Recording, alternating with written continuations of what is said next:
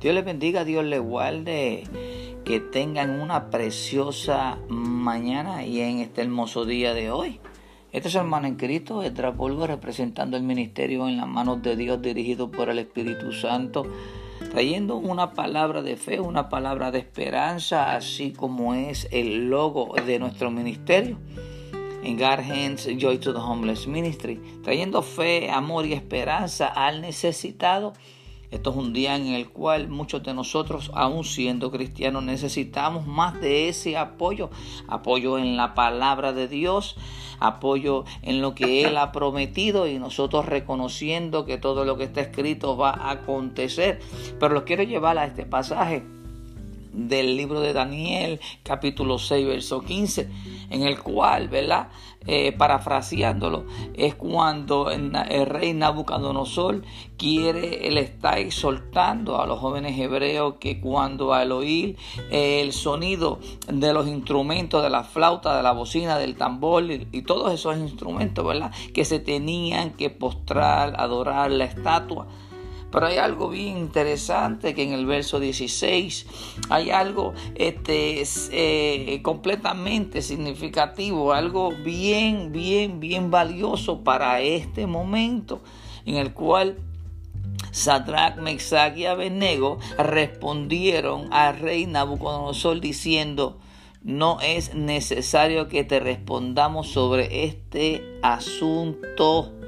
O sea que no es necesario que nosotros nos pongamos a estar discutiendo ni a estar pensando qué es lo que nosotros vamos a hacer y qué no vamos a hacer, sino que vamos a agarrarnos de lo que ya Dios ha prometido de la palabra en el que Él dijo que Dios va a estar con nosotros, que nuestro ayudador, que ese ángel que el ángel de la guarda, ese ángel en el cual te libra, ese ángel que va a estar contigo, ese ángel nunca te va a dejar solo que viene siendo la presencia del Espíritu Santo, el Hijo de Dios.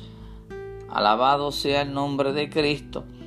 Dice el verso 17, dice el verso 17, he aquí nuestro Dios, a quien servimos, puede librarnos del horno de fuego ardiendo y de tu mano, oh Rey nos librará.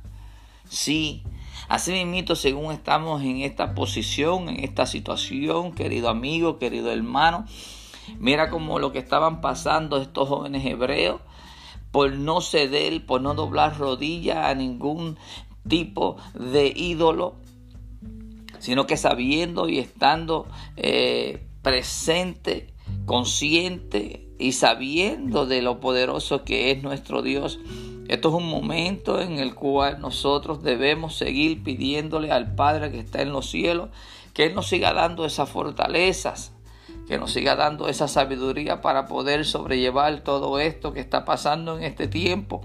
Este no es el fin, este es el principio de dolores. Pero es un momento en el cual nosotros debemos confiar en la palabra de Dios y en todo lo que Él ha prometido, que Él estará con nosotros hasta el fin del mundo. Quiero acordarle que en la palabra está escrito que Él estará con nosotros hasta el fin del mundo. Hermano, no desmaye, sé fuerte. Estos son uno de los momentos en el cual aquí se sabe quién está agarrado de la palabra de Dios, quién es el que confía en la palabra de Dios ¿Quién es el que va a perseverar hasta el fin del mundo? ¿Quién cuando llegue y suene la trompeta, quién lo van a escuchar? Esto es bien significativo, queridos hermanos y amigos. Vamos a orar unos por los otros y vamos a pedir fortaleza unos por los otros. Vamos a pedirle salud uno por los otros. Vamos a desear al hermano que Dios sea el que lo cuide, el que lo proteja así como protegió a esos jóvenes hebreos. Y ellos orarán por ti también. Nosotros estaremos orando por todos y cada uno de ustedes, llevándolo en ruego y en oración para que Dios sea el que nos ayude, el que nos dé esa sabiduría para actuar como es debido en esta situación, una situación seria, pero todo lo podemos en Cristo que Él nos fortalece. Hermano, sean bendecidos, Dios les guarde, Dios les cuide, que tengan un bonito día, que la paz de Cristo siga posando sobre sus vidas. Bendiciones.